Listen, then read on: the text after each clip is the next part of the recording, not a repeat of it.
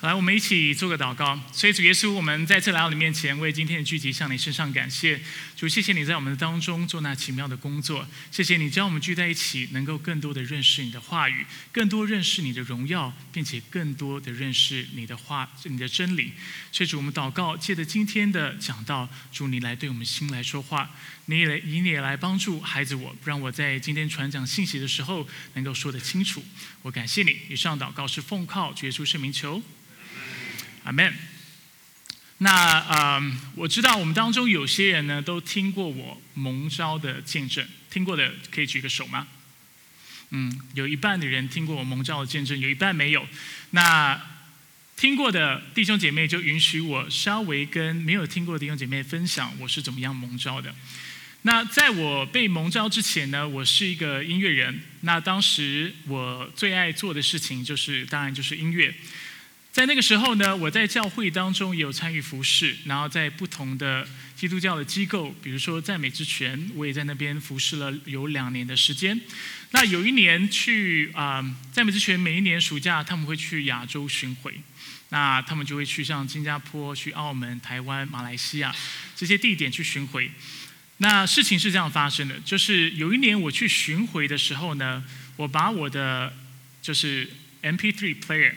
就是 iPad 摔坏了，那所以我回来美国之后呢，因为平常我是个音乐人，那其中一个我常做的事情就是到学生家里去教吉他。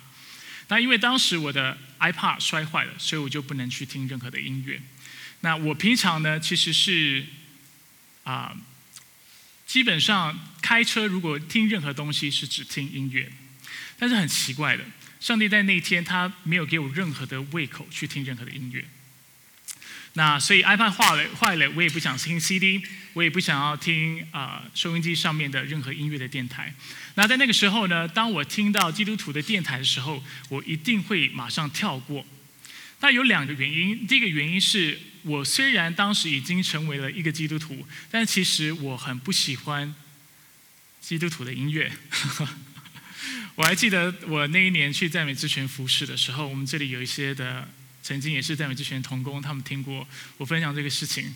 我还记得赞美之泉啊的领袖问过我一个问题，就是你最喜欢我们哪一首诗歌？那当时我给他们答案就是：哦，抱歉，我不听赞美之泉的音乐。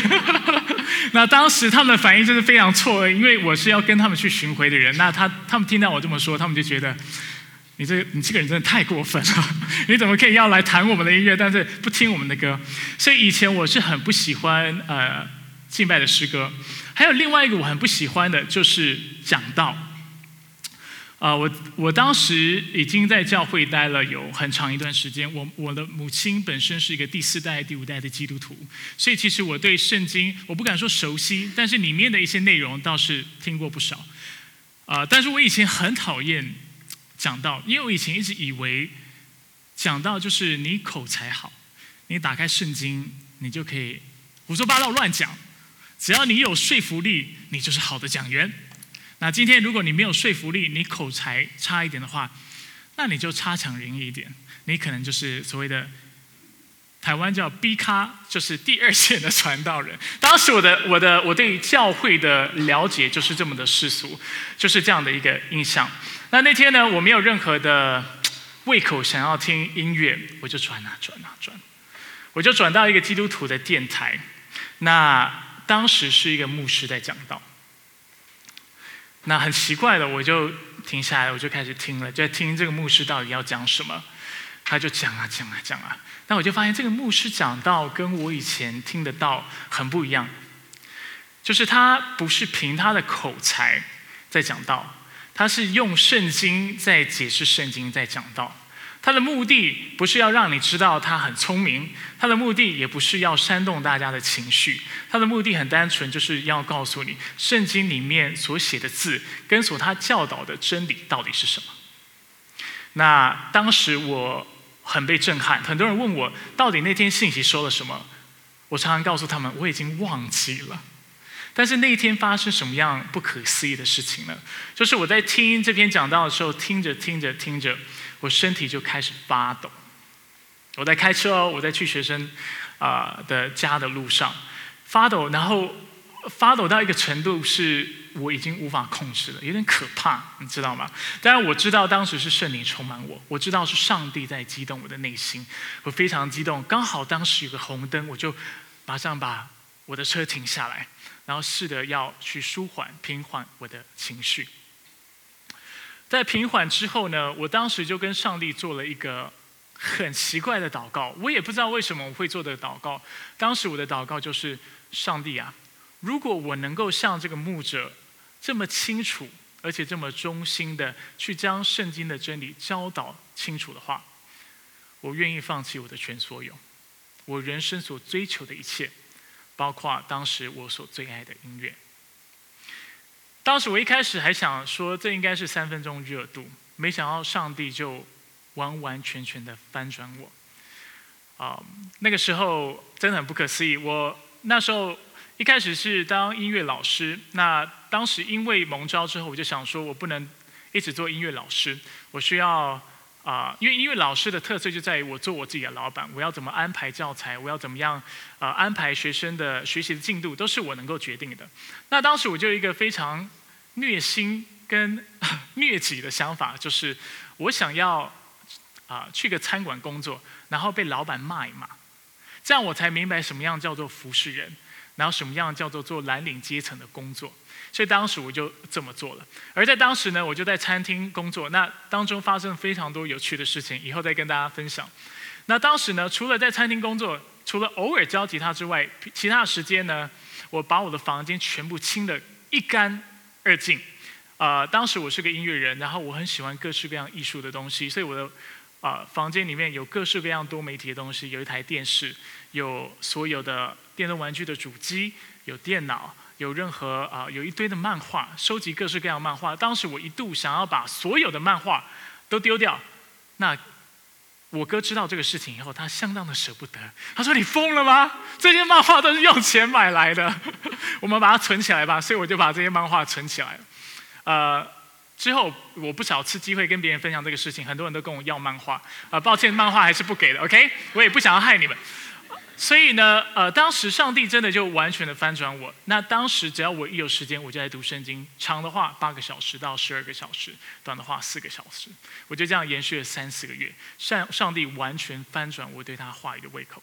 以前我是基督徒已经很长一段时间了，但是我绝对不读圣经。我还记得当时，呃，我的太太就是师母已经。我们已经是很好的朋友，我们从十二三岁，十二岁我就认识他了，OK，所以我们已经认识一辈子的朋友。他他愿意跟我结婚，代表他真的看到我人生的转变。我以前是蛮没有盼望的。那当时呢，有那时候师母呢就呃就跟我联络说，哎，朋友要一起出去玩，我是不是要一起去？早上八点钟还九点钟的电电话我忘记了。当时我就跟他说，哦，好啊，但是我想要先读圣经。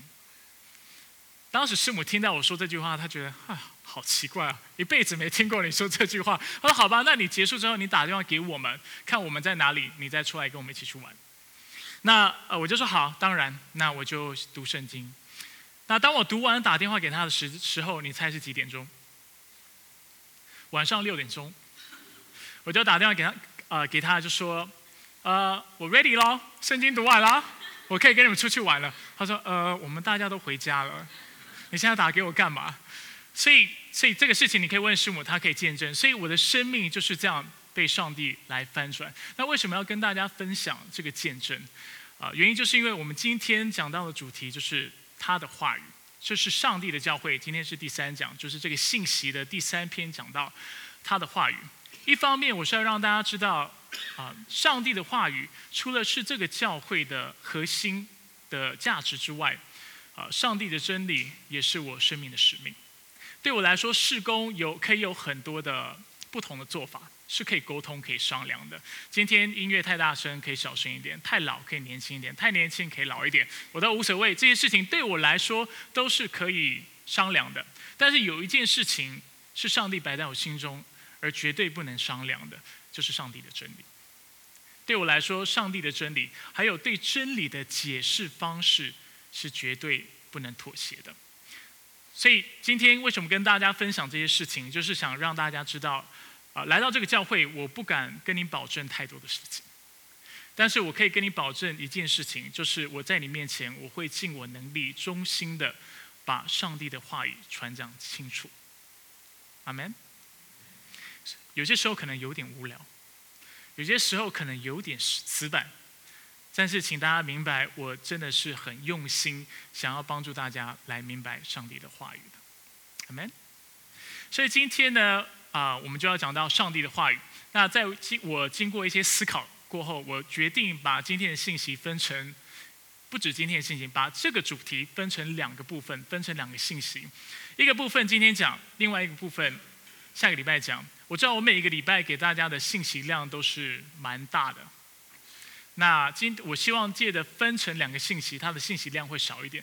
呃，其实你听完你会觉得信息量还是很大，但是我已经尽我所能把信息变得比较简单，而且呃专注在就是一个重点来讲清楚。所以今天呢，我们要讲的就是我们为什么要读圣经，是个 why 的问题。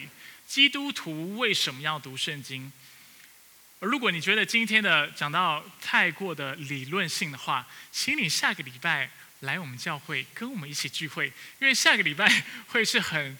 呃，实践的告诉大家，我们要如何的去读圣经。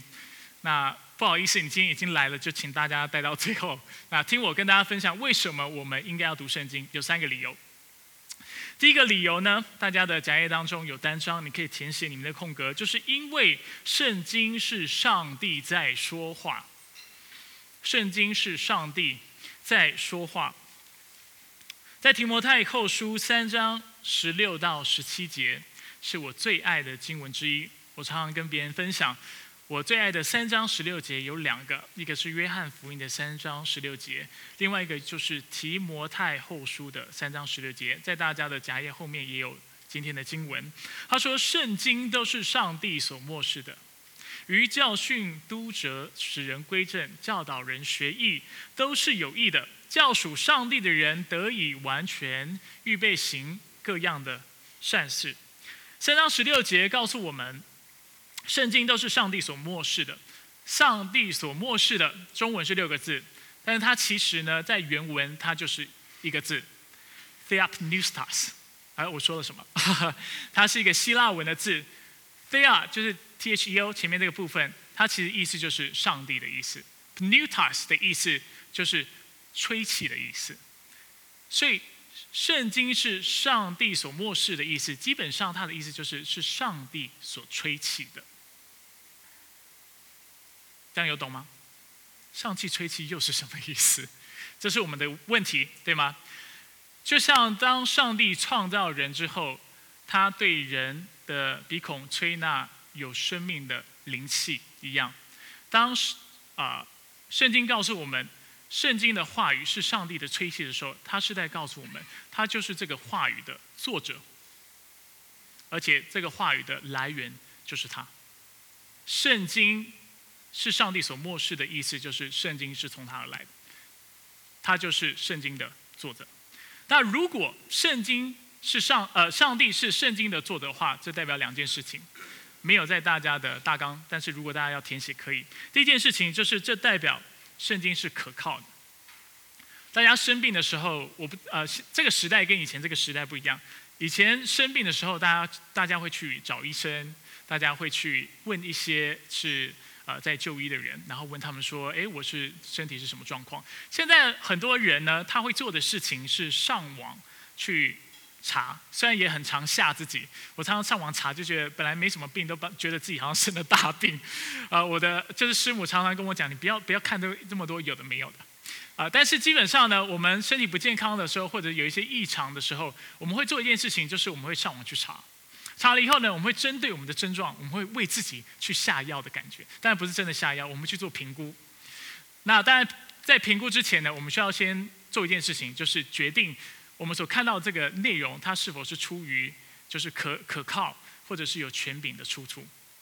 这究竟是谁写的？是医生，还是他只是一个一个？就是久病成良医的一个人。如果他是医生的话，他是大医院的医生还是小医院的医生？那如果他是大医院的医生，他是从有名的学校毕业的，还是他是从比较没有名的学校毕业的？为什么我们会做这些事情？就是因为我们想确认我们所得到的资讯是可靠的。除此之外，还有一件事情也是我们常做的事情，就是我们常常上网会去看不同人的呃语录，比如说马云语录。如果今天我在网络上我张贴了一个王牧师语录，你会去看吗？没有太大的兴趣。但是如果是巴菲特的致富之道，你会去看吗？诚实一点啊，有的人就觉得，嗯，巴菲特的话，那我兴趣大一点。马云的成功之道会去看嘛？或者是甘地的啊生命的领悟，那你可能就看，嗯，这些人都是世界上的佼佼者，他们所说的话是可信的，啊，是是有权威的，所以我想要去看，我想要去了解。同样，当我们说圣经是上帝的话，而且它的来源是上帝的意思，我们的意思就是说，上帝的话是可靠的。当你遇到困难的时候，当你有疑惑的时候，你可以打开你的圣经去读，它是可靠的。其实当时当保罗跟提摩太，就是提摩太书信的呃收信人，他当时为什么会跟提摩太特别讲说圣经都是上帝所漠视的？原因就是因为当时在提摩太所牧养的教会，就是以佛所这样的一个城市，在那个地方呢，其实有许多错误的教导，而且有许多的逼迫。所以使得提摩太虽然身为一个传道人，身为一个牧者，他其实是很胆怯的，他是很没有信心的，而且他是很怕，就是直接把真理传讲出来的。但是保罗在告诉他，提摩太，你不要害怕。你看看这本书第一页上面作者写的是谁？这是一个譬喻法的说法，不是说他真的写上帝，但是这本书的作者是谁？这本书的作者就是上帝。当你遇到逼迫、遇到困难、遇到挑战的时候，不要灰心，不要害怕，因为这里有上帝的话语，它是你可以信靠的，是你能够相信的。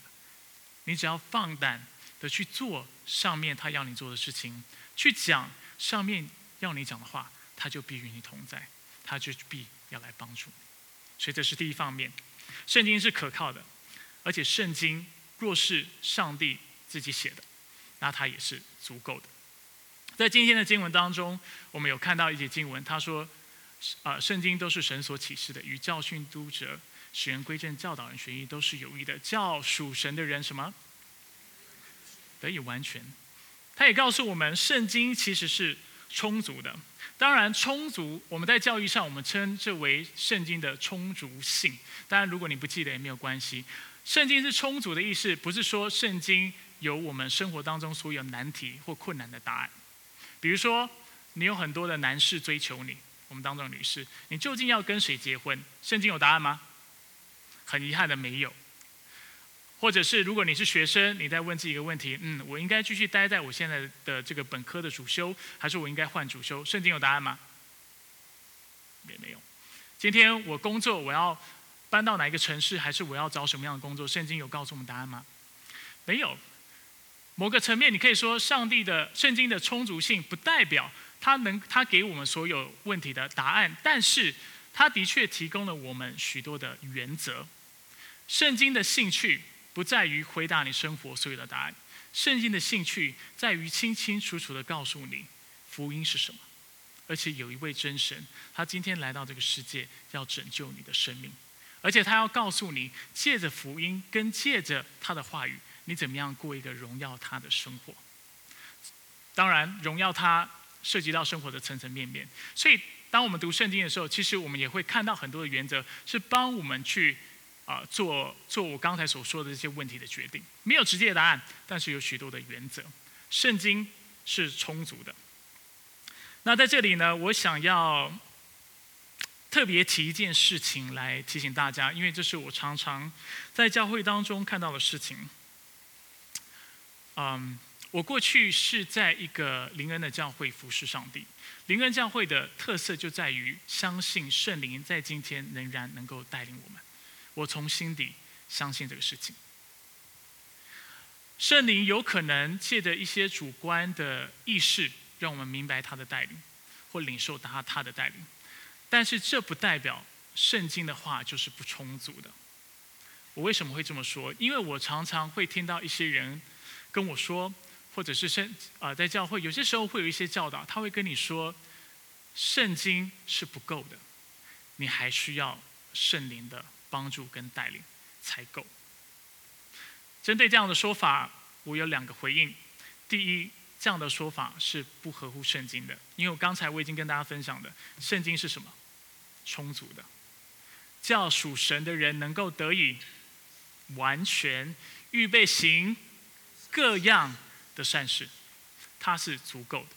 所以我们要怎么理解圣灵的带领跟这些所谓的属灵恩赐？我们要将这些的圣灵特别的带领理解为神的恩典。如果今天神的确在我们心里面感动我们、带领我们的话，我们感谢上帝，因为不是每一个人都能够这样的去听到上帝跟圣灵的声音的，懂我的意思吗？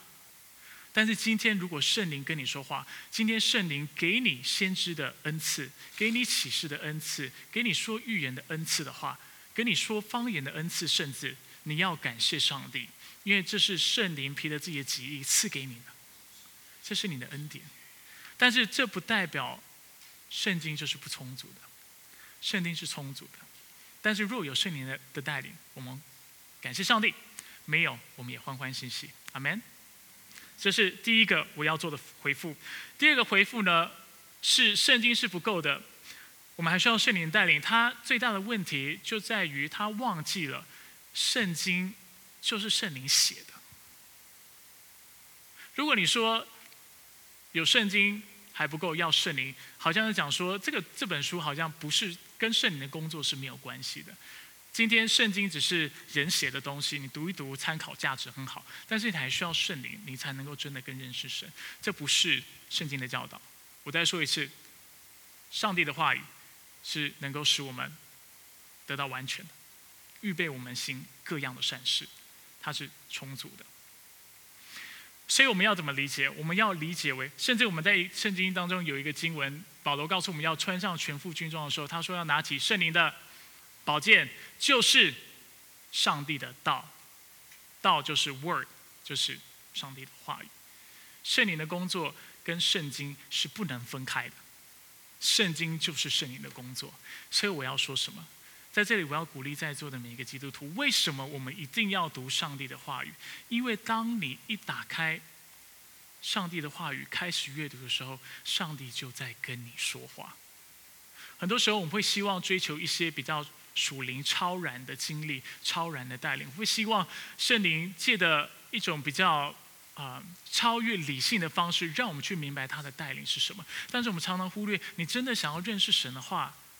神的话语就在这里，他想要跟你说话，他想要与你亲近，但是很遗憾的，我们这些说我们想亲近他，而且想认识他的人，我们又有多少时候我们是打开圣经来阅读的？很多时候，我们是不阅读的，我们是不想了解神的，因为如果今天我们想要了解神，我们一打开，我们一读的时候，神就在跟我们说话。上帝不只借着圣经说话，圣经就是上帝的话。当我们读圣经的时候，就是上帝在说话，他在我们当中，清楚吗？第二点，为什么我们需要读圣经？因为圣经使我们能够过一个荣耀上帝的生活。在十六节的后半段，我们看到圣经有四个功能，能够教训、督责。使人归正，教导人学艺，这四个功能是什么意思呢？它的意思就是说，当非基督徒成为基督徒之后，我们称这样的一个阶段或这样的转变叫做重生。重生之后呢，呃，我们虽然肉体是个大人，肉体是一个成熟的人，但其实我们在灵里就是一个小婴孩。那婴孩呢，就需要认识属灵当中的事情。要借由圣经来更多的来认识神，得到喂养，而且能够成长。所以，什么叫做教训？教训其实是和合本的一个翻译。现在基本上啊，我看新译本跟新的翻译都还是翻译教训。其实教训在过去的中文语境当中，它的意思就是教导的意思。我们现在想到教训，我们会觉得是比较负面的，是指责啊，是责备。但其实不是，教训的意思就是教导。所以圣经其中一个功能是什么？就是让我们从无知变成有知，从懵懂变成能够慢慢的明白上帝的心意是什么，上帝是怎么样的一位神，而且他的创造跟这个世界是怎么样的一个世界。那当我们慢慢的认识上帝之后，圣经还有另外一个功能，就是要来督责我们。督责其实在原文当中其实就是责备的意思，所以要讲负面的是第二个这个词才是负面的意思，责备。那如果我们家里有小朋友的，我们都知道，小朋友一开始他嗯就只会吃跟睡跟哇哇大哭，然后常常需要帮他换尿布。但他们慢慢长大的时候，诶，他会开始表达自己的情绪了，而且他开始对很多东西会感到好奇。但是他所做的事情，并不是每一件事情都是对的。比如说，他会想去靠近炉头的火，或者是他生气，他就会摔东西。那身为父母，我们就势必需要做一件事情，就是怎么样责备我们的孩子，因为我们爱他，我们希望他好，我们愿意他学习，所以我们必须要责备他。同样的，上帝的话语在我们的生命当中应该扮演同样的角色。或者是做同样的事情，很多人跟我分享过，非基督徒也好，或出信的基督徒，他会说：“我真的很不喜欢读圣经，因为我很不同意里面所说的许多的内容。”我要恭喜你，当你觉得圣经里面有很多内容是你不同意的，代表你慢慢读懂它了。如果你都同意他的话，这代表这本书不是创造你的上帝所写的。如果你都同意里面所写，代表这本书是跟你一样的等级的人所写的，懂我意思吗？他爱的东西跟你一样，而他的缺点也也都跟你一样。但为什么很多时候我们读圣经的时候，我们看到很多的内容是我们不喜欢的，甚至我们会觉得很被 offended，很被攻击，很不舒服？因为上帝爱我们的缘故，他需要诚实的让我们知道他的真理是什么，而因为我们有罪性，而且我们。不完全认识他的缘故，所以很多地方我们觉得上帝在管教我们，他在指责我们。在我信仰还很粗浅的时候，我有很多不好的坏习惯。啊，我其中一个坏习惯呢，就是很会骂脏话，看得出来吗？我认为会骂脏话的人是聪明人，口才好的人。以前啦是这么觉得，所以我一直非常引以为豪。啊。我们当中有一些年轻人听过我我的故事，就是我以前骂脏话骂到有名到一个程度，就是在学校打篮球，会有人来踢馆的。踢馆不是打篮球，OK，我篮球打得不怎么样。踢馆是来比跟我比骂脏话，跟比我只看谁的嘴巴比较缺德，所以他就会开始先骂一句脏话，然后我就站在那里就有点不知道搞搞不清楚是什么状况，他会继续骂，我就懂他是要来踢馆的。他是要看我是不是真的，就像传说中的一样，是嘴巴这么的缺德。而当时我就会跟他吵，然后啊，大部分我是吵赢了，OK。非常遗憾的，这这是一个非常悲哀的事情。我还有另外一个非常悲哀的坏习惯。我讲这些见证是想让大家知道，上帝真的改变了我。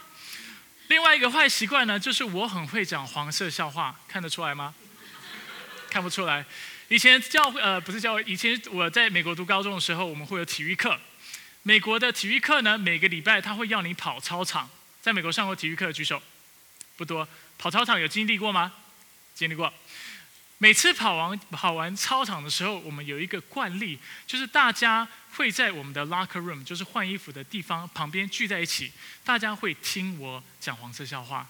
这就是当天非常重要的一个活动之一。OK。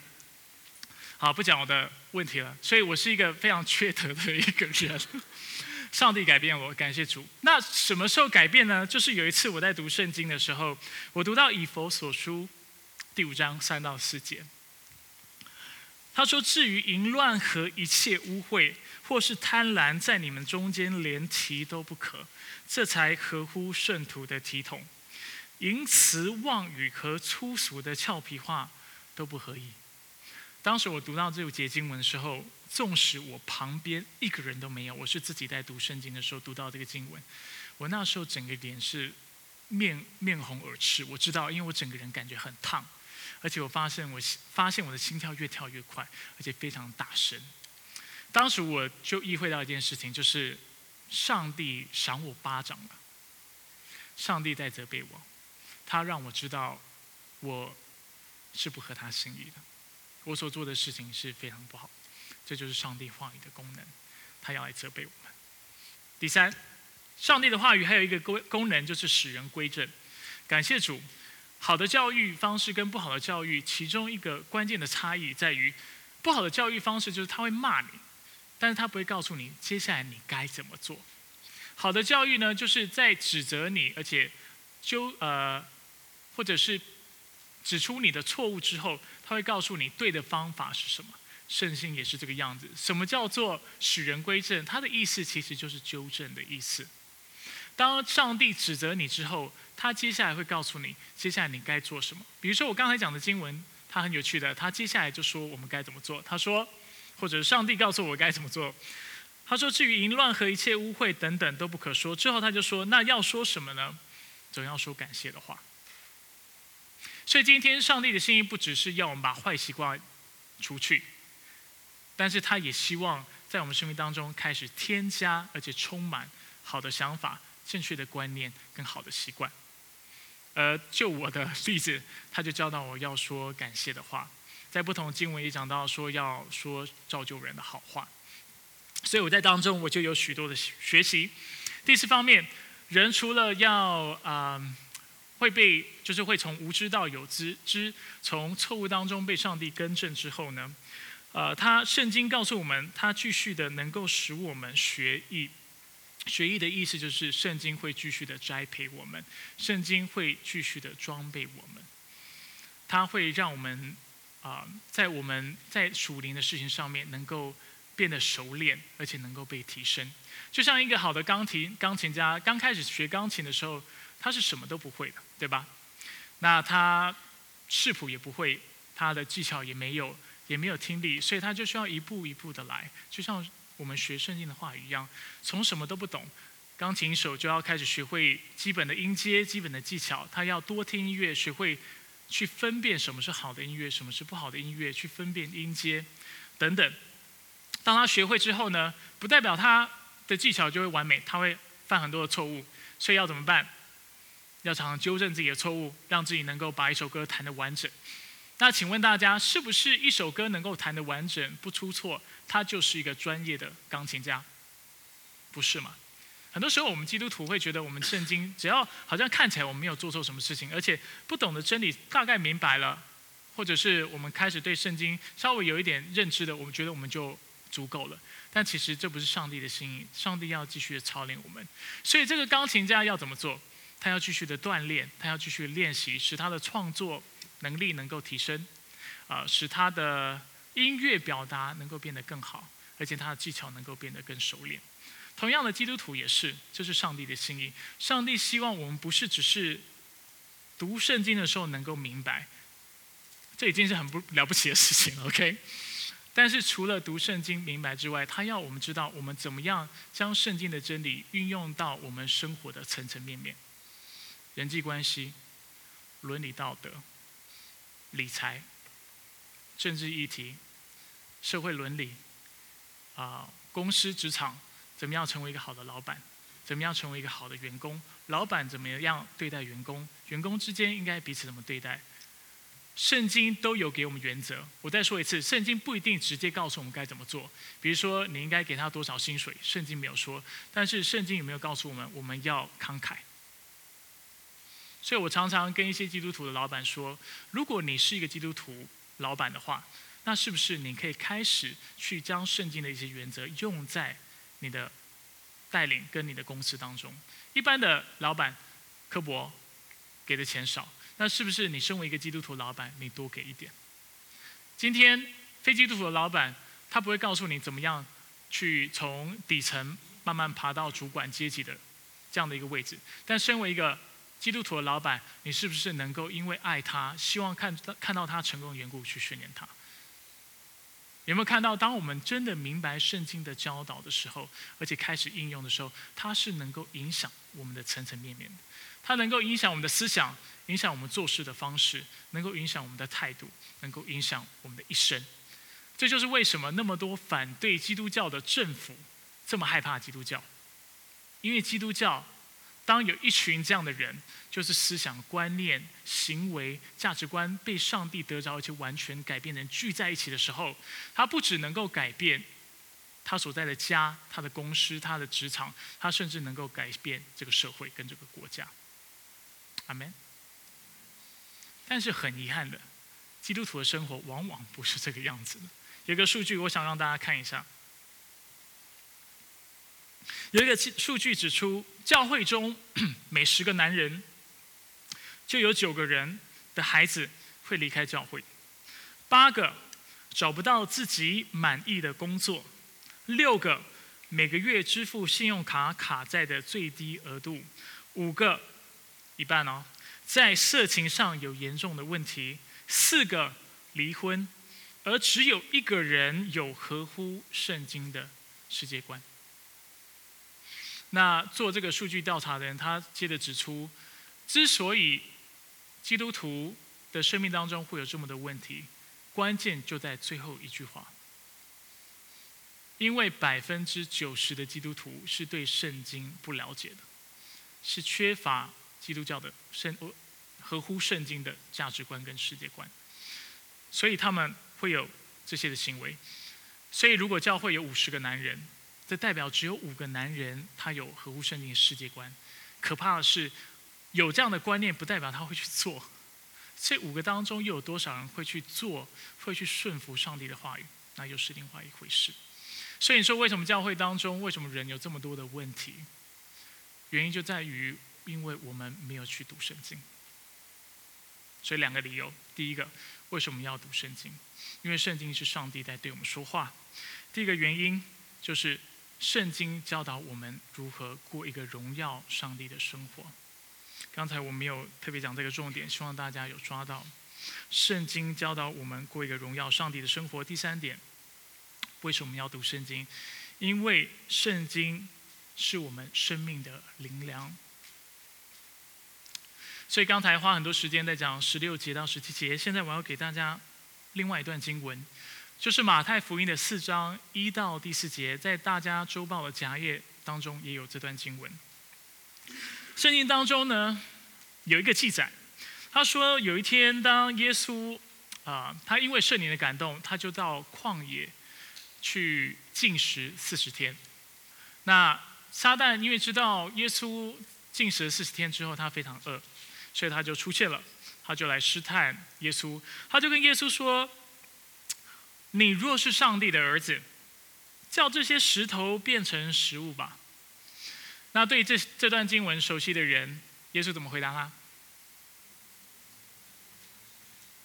耶稣说：“经上帝的人活着，不能单靠食物，乃乃要靠上帝口里所出的一句话。”那当耶稣在呃讲这句话的时候，他其实引用的是《生命记》八章第三节。那如果大家对《生命记》不熟悉的话，《生命记》呢里面有非常多摩西的讲章跟讲道。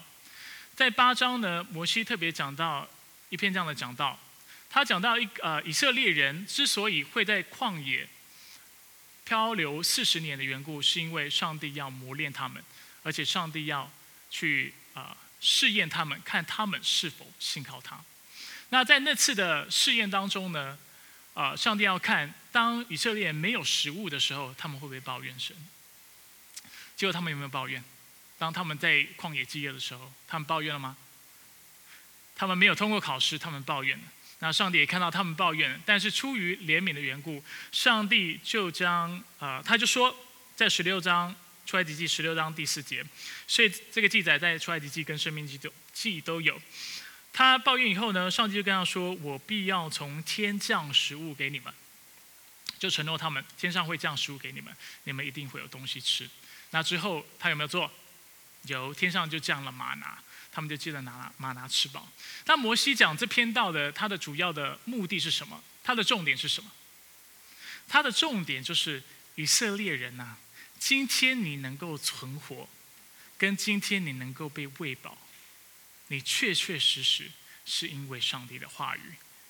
摩西说，他磨练你，任你饥饿，将你和你列祖所不认识的马拿赐给你吃，是要使你知道，人活着不是单靠食物，乃是靠耶和华口里所出的一切话。不是只是属灵上，他要喂饱你。今天你的一生是否能够，你的生命能够存活，靠的就是上帝他自己的手。我自己在研读的时候看到这些经文，我是很震撼。没想到上帝指的是真实的喂饱人，还不只是灵里的。那耶稣为什么会引用这句话？因为他要让撒旦知道说，撒旦，我之所以会在旷野禁食四十天的缘故，是因为出于第一节圣灵的带领。所以我知道是圣灵要我进食的。那既然是上帝是圣灵要我进食，那代表他一定会供应我，代表他是可信的，代表我是能够依靠他的。所以我不需要借着我自己的能力把石头变成食物，我相信上帝。而且我能够通过这个考试。如果耶稣把当时把石头变成食物的话，他其实就违背了上帝，他就不再是一个顺服的 神子，他就得罪了上帝。但是没有耶稣完全的顺服。但是还有另外一个原因，为什么耶稣要引用这个经文？这个原因呢，就是因为耶稣要让我们知道，我们灵魂的需要比我们的肉体的需要还要重要。我们灵魂的需要比我们肉体的需要还要重要。撒旦出现，他在试探耶稣的时候，他试探内容基本上是什么意思？他试探内容基本基本上就是告诉耶稣说：“耶稣啊，你不是上帝的儿子吗？那你现在肚子很饿啦，那你又能够行神迹？肚子饿了是一个生理的反应，按常理来说，肚子饿就应该吃饭。”那你是上帝儿子，你肚子饿了，那你不吃饭，你在干嘛？那既然你能行神迹，你把石头变成食物吧。如果啊，我想我们当在座的基督徒都有这样的经历。很多时候，基督教或者是我们信仰会要求我们花很多时间做一些我们不是很了解的事情。比如说礼拜天早上我为什么要来聚会？尤其当我一个礼拜都没有睡饱的时候，补眠是不是比较重要？如果我们都常很疲惫，睡觉是真的蛮重要的，对吧？我需不需要上班？我需不需要赚钱？我需不需要处理家务事？我需不需要去买菜？家里有没有孩子？我需要去教养？我有那么多那么多的需要，你还告诉我叫我要花时间读经祷告，而且要横切祷告，常常祷告，不断祷告，我哪有这么多时间？但是为什么圣经要告诉我们要读上帝的话语，要祷告？因为当撒旦试探我们的时候，我认为撒旦在这个时代，他最聪明的谎言就是所谓的啊物质主义。物质主义就是说，这个世界上除了物质，就是能够碰到、能够看得到的东西之外，其他东西都是不重要的。灵命是不重要的，因为灵命根本不存在。撒旦最聪明的谎言就是告诉你，你所需要的是物质的东西，你不需要灵命的需，你没有灵命的需要。但是耶稣借的这个经文，他要提醒我们一件事情，就是上帝创造你，你的灵魂是能够活到永远的。上帝创造你是给你灵魂的。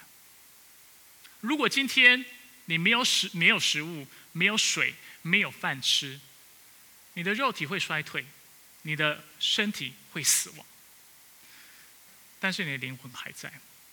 但是今天，如果你不亲近上帝，去读他的话语，来亲近他，来祷告的话，失丧的是你的灵魂，枯干的是你的灵魂，而且恐怕最后遗失的也是你的灵魂，而这个死是永远的。